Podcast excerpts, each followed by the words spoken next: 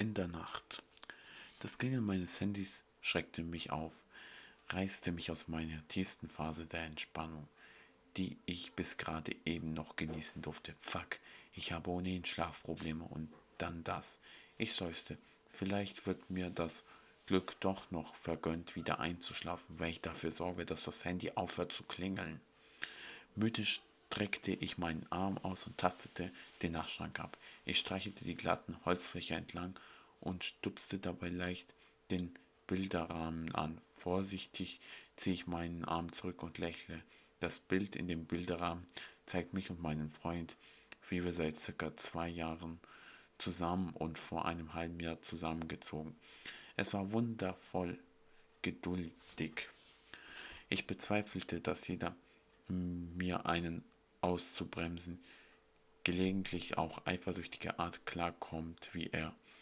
Ich drehe mich um und beachte ihn, wie in der Decke vermute, mit dem Rücken zu mir schlägt. Er ist wirklich süß, erinnert mich so etwas an ein Baby.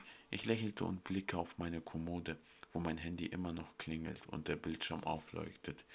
Ich streichle etwas fest an seinem Rücken. Hey, bist du wach? flüstere ich. Keine Reaktion. Ich seufzte. Ich will ihn nur auch nicht aufwecken wegen meinem Handy. Das ist ja vollkommener Schwachsinn. Also beugte ich mich vorsichtig vor, greife nach meinem Handy und falle erleichtert zurück. Während ich noch einmal die Decke streichle, unter der mein Freund liegt. Der Kerl hat wirklich den tiefsten Schlaf, den man sich vorstellen kann. Grinsen. Wir sind nun mal genauso gegenteilig, wie sehr ich ihn für seine Art doch manchmal beneide. Ich nehme das Handy und nehme den Anruf an. Hallo, sage ich leise, und meinen Freund nicht noch aufzuwecken. Die Decke bewegt sich kurz. Vielleicht habe ich nun auch aus dem Schlaf gerissen. Hoffentlich ist er mir nicht böse.